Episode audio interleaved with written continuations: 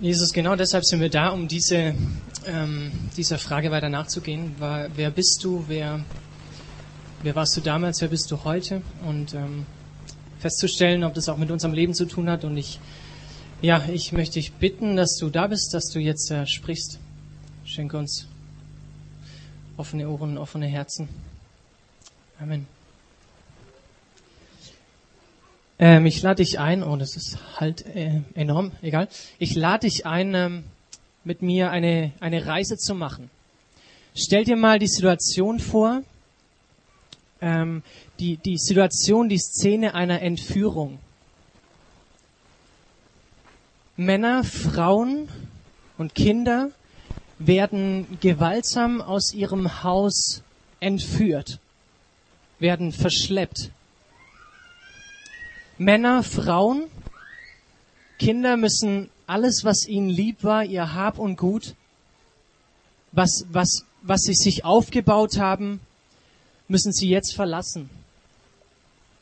Was sie jetzt noch haben, ist allein das, was sie am eigenen, am eigenen Körper tragen. Von einer Sekunde auf die andere ist nichts mehr so, wie es mal war. Das sind diese fremden, Soldaten, die in, in ein Haus eindringen, die Massen voll Soldaten, die, die die Menschen abführen, wegbringen.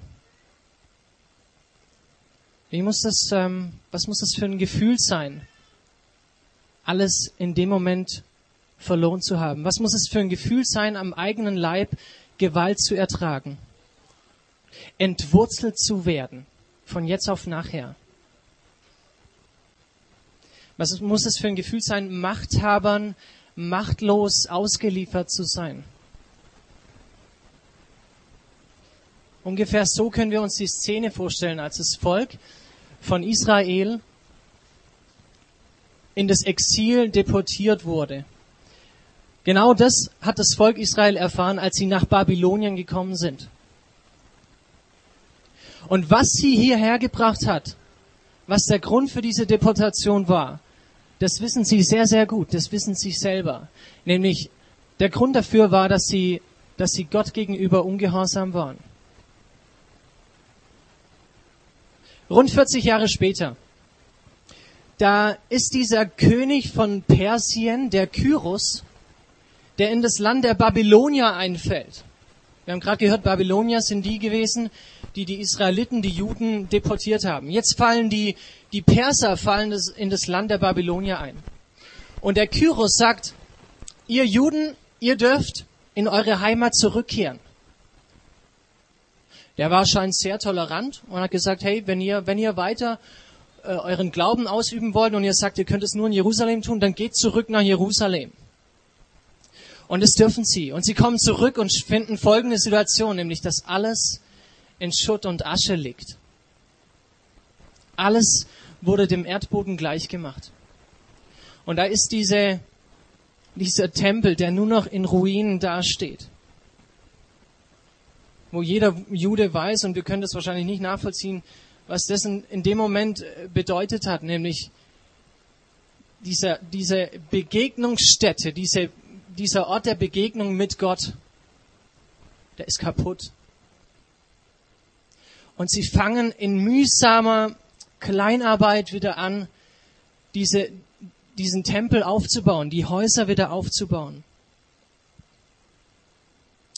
Und im Jahr 333 vor Christus geschieht die nächste tiefschürfende Veränderung für dieses Volk Israel. Da ist dieser hellenistische äh, Machthaber Alexander der Große, der wiederum auf seinem Eroberungszug durch Kleinasien dieses Volk unterdrückt. Und wir gehen noch mal einen Schritt weiter. Jetzt sind wir im Jahr 66 vor Christus.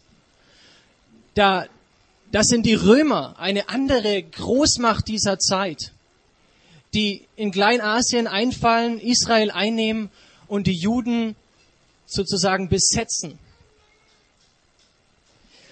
Und ich frage mich, ähm, wenn man so diesen historischen ähm, Teil sich anschaut, auch unter dem, unter, mit dieser Perspektive dieses Volks Israel, was muss diese, dieses Volk sich wünschen? nachdem es jahrhundertelang Spielball von Großmächten war der damaligen Zeit. Nach was sehnt sich so ein Volk? Auf was hofft so ein Volk? Vielleicht ist es euch noch Erinnerung, wir hatten im Herbst äh, mit, dieser, mit diesem Thema begonnen über den, den König David. Und ich könnte mir vorstellen, dass diese Geschichten von dem König David, die jetzt von, von, äh, von unserer Zeit, in der wir jetzt gerade sprechen, die lang zurückliegen, aber trotzdem noch immer da sind. Da war dieser König, der als Teenager gesalbt wurde und der sich sozusagen mit dem Saul und so weiter, Goliath, all diese, diese Geschichten, die uns da vielleicht jetzt in, in, in den Kopf kommen, der sich hochgearbeitet hat. Und zwar nicht nur an, an, an die Spitze des Volkes, sondern an die Spitze der Welt. Spürbar war oder, oder gefühlt war, war Israel sozusagen auch mal so eine Großmacht in der Welt, in der Geschichte. Und jetzt sind sie da an diesem Punkt, besetzt von den Römern. Und das sind die Geschichten von dem David. Und ich glaube, man hat, man hat sich diese Geschichten erzählt, um zu sagen, hey, wir waren, wir waren nicht mehr dabei, aber unsere Väter haben uns diese Geschichten erzählt. Es war mal anders. Und von Generation zu Generation hat man sich diese Geschichten erzählt. Aber jetzt, unter den Römern, war das scheinbar so, so weit weg. Es war kurz davor, irgendwie aus der Erinnerung zu fallen. Und da war diese Hoffnung nach einem, der aufsteht, der genauso auftritt wie damals der König David. Der aufsteigt, der sich, der sich von klein auf als, als, als, als Erlöser präsentiert die Hoffnung. Vorhin, vorhin haben, haben eine oder zwei Personen haben, haben das in Verbindung gebracht mit Messias. Diese, diese Hoffnung nach einem Erlöser. Erlösung, nämlich Erlösung von, von, von der Unterdrückung. Die Unterdrückten zu befreien. Dieses Volk wieder in eine ganz neue Freiheit zu führen. Einer, der die Hoffnung wieder neu weckt. Einer, der sich den Römern in den Weg stellt. Und die Juden gaben dieser Person eine Bezeichnung. Und ihr wisst, ähm, worum das Thema heute geht. Und äh, genau das ist eigentlich die Bezeichnung, die die damaligen Juden gesagt haben, genau so nennen wir diesen, diesen Mann, auf den wir warten, nämlich den Messias. Was nichts anderes heißt als, als ähm, als die Person, die sozusagen von Gott für eine ganz bestimmte Aufgabe vorgesehen war. Und vielleicht erinnert ihr euch, als wir von, von König David gesprochen haben, da hat es damals angefangen bei ihm in einem Teenageralter, als der, der Samuel zu ihm kam und, und, und, das, und das Fläschchen Öl über sein Haupt goss. Und er wusste, da beginnt jetzt was Neues. Und auch der Samuel wusste, er hat von Gott den Auftrag, das zu tun.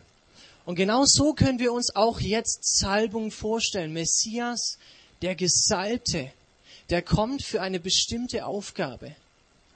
Und es war nichts Geringeres als, als das Volk zu erlösen.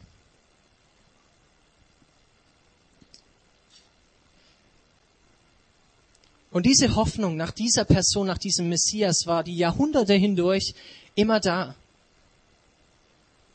Das Wichtigste für die Juden damals war die Tora und die Schriften von den Propheten. Und wir müssen uns das so vorstellen, dass sie sich praktisch täglich getroffen haben, um diese Tora zu studieren. Die jüdische Bibel sozusagen. Und die Tora bestand aus den ersten fünf Büchern Mose. Das, was wir auch in unserer Bibel ganz, ganz vorne haben. Mose 1 bis 5 war für die Juden damals die Tora. Und dann kamen später auch die Schriften von den Propheten dazu, fällt uns vielleicht Jesaja ein oder, oder Jeremia und so weiter. Und diese Schriften haben bezeugt, dass jemand kommt, dass jemand als Messias, als Gesalbter, als Beauftragter auftritt und das Volk befreien wird. Und ich, ich stelle mir das so vor, wie, wie die Kleinsten, es gab praktisch immer so Lehrer, kann man sich vorstellen, wie in so einem Konformantenunterricht, wahrscheinlich noch viel intensiver, wie die Kleinsten sich vorgedrängelt haben, um die Torah wieder auswendig aufzusagen. Und besonders diese Stellen hervorzuheben, wo es heißt, der Messias kommt und wird euch befreien. Da war nämlich die Rede von, ich sage euch mal ein paar Redewendungen, zum Beispiel vom König von Israel, der seine Herrschaft aufrichten wird. Von dem Mann, der das Joch der Last, also sozusagen die Unterdrückung, zerbrechen wird. Einer, der sich den, den anderen Machthabern, den Gewalttätigen in den Weg stellt und die Gewalttätigen zerbrechen wird. Und ich stelle mir das so vor, wie die Kleinsten sich vordrängeln und sagen, ich will, ich will als erstes das aufsagen. Und sich auch die Alten immer wieder diese Stellen zitiert haben, die sie auswendig konnten. Da war diese Hoffnung nach diesem Kopf der Revolution. Einer, der sagt, hier gehen wir in, eine, in ein neues Zeitalter. Wir brechen auf. Wir lassen nicht mehr alles mit uns machen. Geht mit mir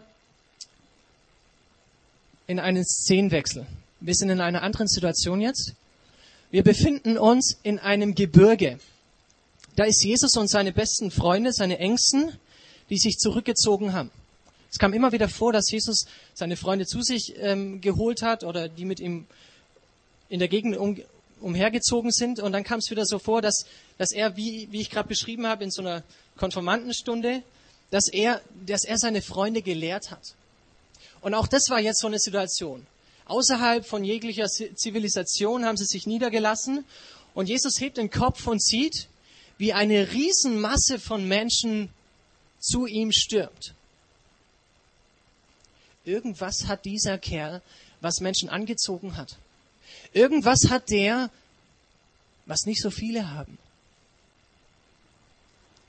Und ich wage mal an der Stelle sogar zu behaupten, dass Leute sogar so gefesselt von ihm waren, dass, sich völlig, dass sie zum Teil völlig planlos ihm nachgelaufen sind. Der Mensch, der diese Geschichte aufgeschrieben hat, was ich gerade erzähle, der schätzt diese Menschenmasse auf ungefähr 5000 Menschen.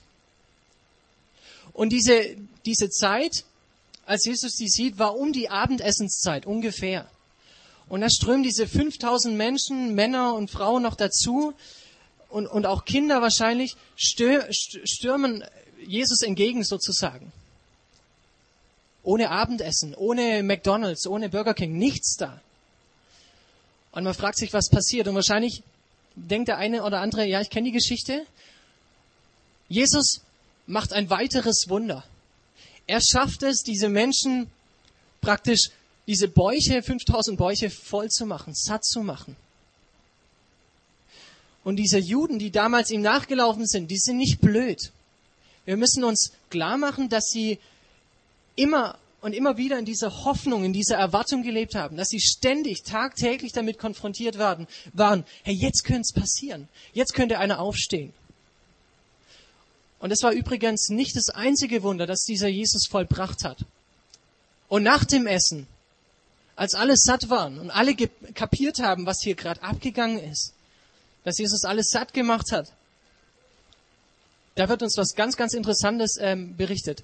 Und zwar wird gesagt, dass diese Menschen auf Jesus zugehen und sie wollen ihn sozusagen ergreifen, um ihn zum König zu machen. Interessant, oder? Die haben gedacht, wir nehmen jetzt die Situation wahr. Wir nehmen diese Chance an. Und wir, wir sind nicht blöd. Wir wissen, was da gerade vor unseren Augen passiert, was, was, was tagtäglich gerade mit diesem Jesus abgeht nämlich dass er Wunder tut, dass er Menschen begegnet. Wir machen diesen Menschen, wir machen Jesus jetzt zum König, weil er ist der Messias. Und Jesus könnte denken, oh Mann, super, sie haben es endlich gecheckt, hat aber echt lang gedauert, jetzt lasse ich mich mal so richtig ordentlich feiern. Hätte er sagen können. Hätte er wahrscheinlich der ein oder andere, ich würde sogar sagen die meisten von uns so gemacht. Und dann sagt, dann, dann heißt an der, an der Stelle nach diesem Satz, und Jesus entwich ihn. Jesus ist abgetaucht, er ist untergetaucht, er ist der Situation aus, aus dem Weg gegangen. Vor zwei Wochen habe ich ähm, parallel zur Church mit den Kindern eine Geschichte angeschaut. Und zwar war das die Geschichte von, von der Ge Gefangennahme von Jesus. Kurz bevor Jesus gekreuzigt wird, ist er nochmal wirklich in diesem engsten Kreis seiner Freunde, seiner Jünger in diesem Garten. Und es kommt praktisch zu, zur Begegnung mit diesen Soldaten. Und der Judas stürmt vorne weg. Er gibt ihm einen Kuss auf die Backe als Zeichen. Leute, den müsst ihr ergreifen. Das ist er, den ich euch verraten will.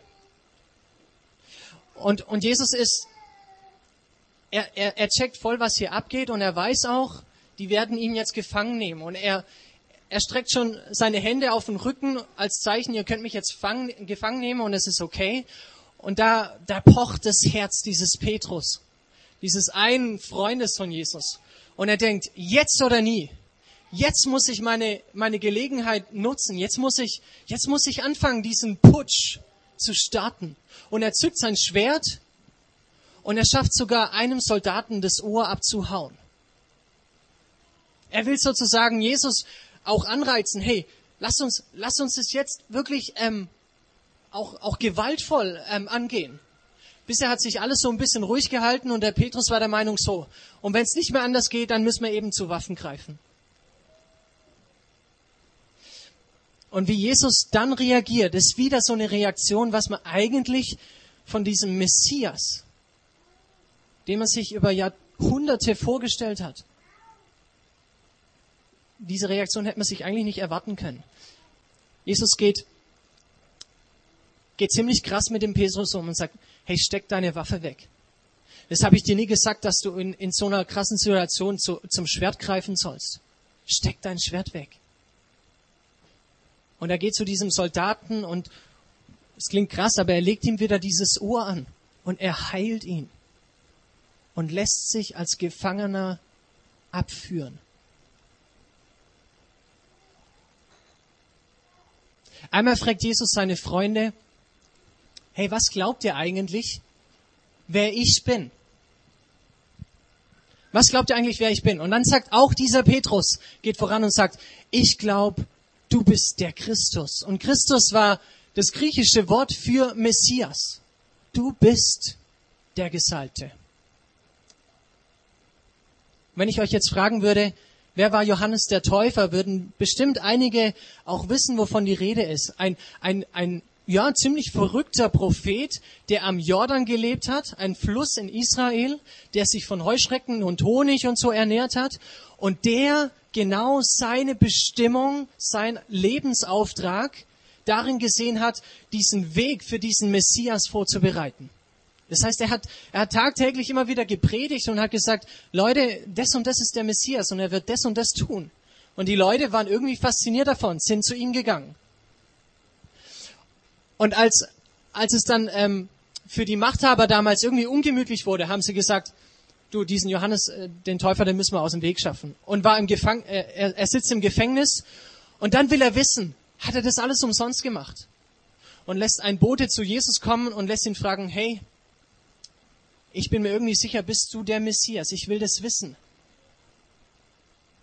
Lass mich, lass mich irgendwie eine Antwort kriegen. Lass mich wissen, ob mein, meine Lebensaufgabe einen Sinn hatte oder nicht. Und dann lässt Jesus einen Boten ins Gefängnis kommen und lässt ihm ungefähr das, das übermitteln. Weißt du, Johannes, wenn ich auf der Straße bin und da kommen Blinde auf mich zu, dann sagen sie zu mir, Jesus, ich will, ich will wieder sehen, ich will Farben wahrnehmen, ich will mein Umfeld wieder wahrnehmen. Und dann heile ich sie. Und er lässt weiter die Antwort übermitteln. Und wenn ich Krüppeln begegne auf der Straße, die zum Abschaum der Gesellschaft gehören, und sie wollen geheilt werden, dann, dann will ich sie heil machen. Und dann treffe ich die Verzweifelten auf der Straße, die, mit denen niemand mehr was zu tun haben will, die am Rande stehen unserer Gesellschaft. Und sie sind verzweifelt, sie wissen nicht mehr, wo es hingeht in ihrem Leben. Und ich rede einfach mit ihnen. Ich sage ihnen, wer ich bin und dass ich sie gesund machen will, dass ich ihnen einen neuen Lebensinhalt schenken will, dass ich ihnen helfen will. Weißt du, und dann strahlen die. Dann kriegen die neue Lebensfreude. Und das ist die Antwort, die, die dem Johannes dem Täufer übermittelt wird und er weiß in dem Moment, Jesus, der ist der Messias. Das ist der Gesalbte. Ich habe keinen Quatsch erzählt.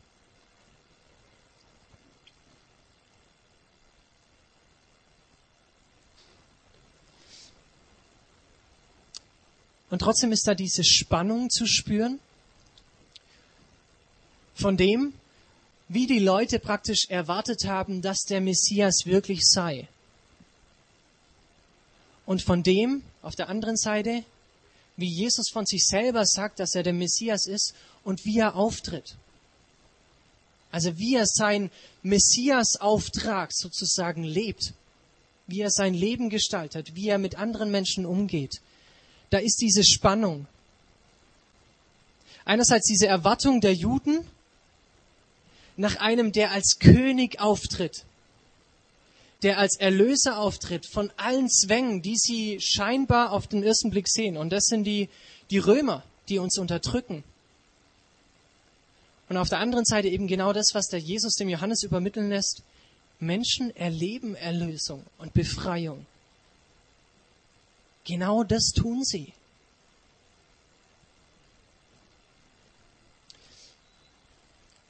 Ich habe das versucht in, in einem Bild darzustellen. Und zwar haben die Juden einen Mann gewollt, dem sie das hier aufsetzen können. Sie haben eben genau jemand gesucht, den sie, den sie zum König machen können. Aber Jesus hat ganz genau gewusst, er ist entwichen. Er hat gesagt, steck dein Schwert weg. Er hat sogar von seinem Tod gesprochen in der Gegenwart von seinen Freunden. Er hat gewusst, dass sein Messias sein, sein Erlöser sein, einen anderen Weg nimmt. Er hat sich keine Königskrone aufgesetzt, sondern eine Dornenkrone. Ich wünsche uns, dass uns ähm, irgendwie, ich wünsche, dass, dass das Bild irgendwie auch bleibt, weil es mich irgendwie bewegt hat, auch es sind zwei Gegenstände, die die Menschen auf den Kopf tragen können und doch so verschieden. Es steckt sogar das gleiche Wort drin und doch ist es, es ist so gegensätzlich.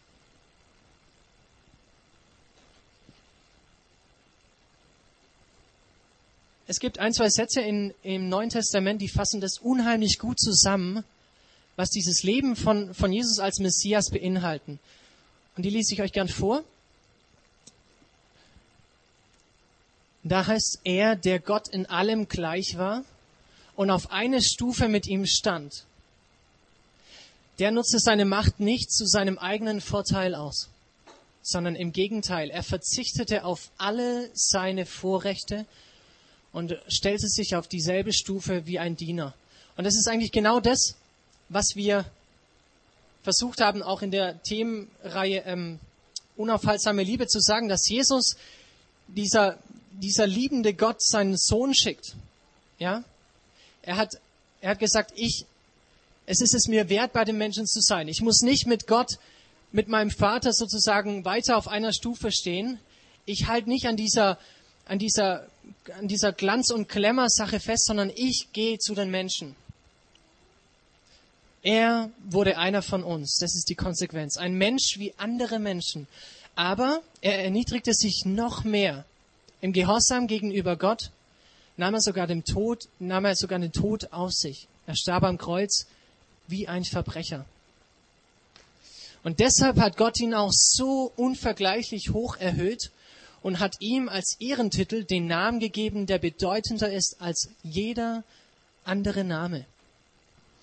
Und diese Verse, die jetzt im Neuen Testament stehen, die fassen sehr, sehr gut zusammen, was, was diese zwei Seiten des Messias-Sein wirklich ausmachen. Auf der einen Seite diese Erniedrigung, dass Jesus freiwillig gesagt hat, ich gehe hin zu diesen Menschen und ich bin dieser Erlöser für sie.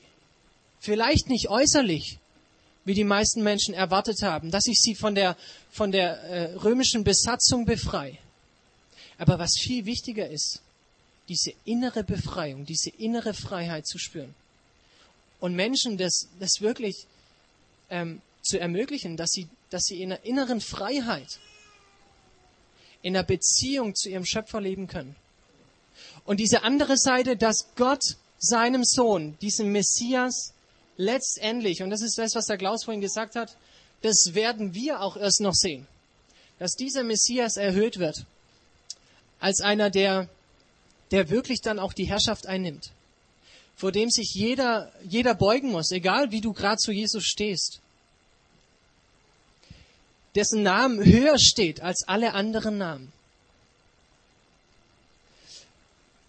Sätze, die jetzt aus dem Neuen Testament, äh, die ich aus dem Neuen Testament zitiert habe, und auch das Alte Testament spricht zum Beispiel von, von diesem Messias, der, der es ermöglicht, dass durch seine Wunden Heilung geschieht.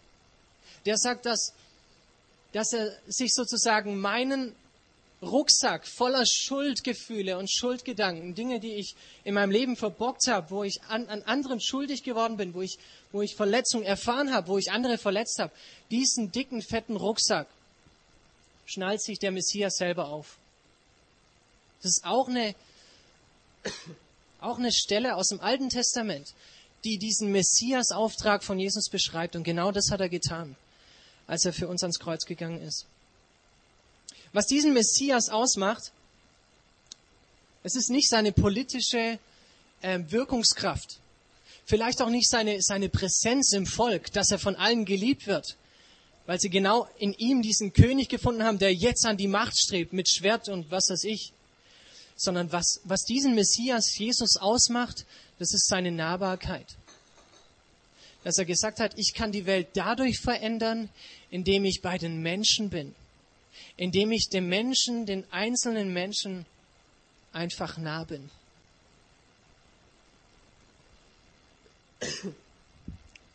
Und dabei hat er sogar riskiert, dass es Menschen gibt, die das nicht verstehen. Dabei hat er sogar riskiert, dass es Menschen gibt, die, die ihn ablehnen oder die ihn vorüberziehen lassen.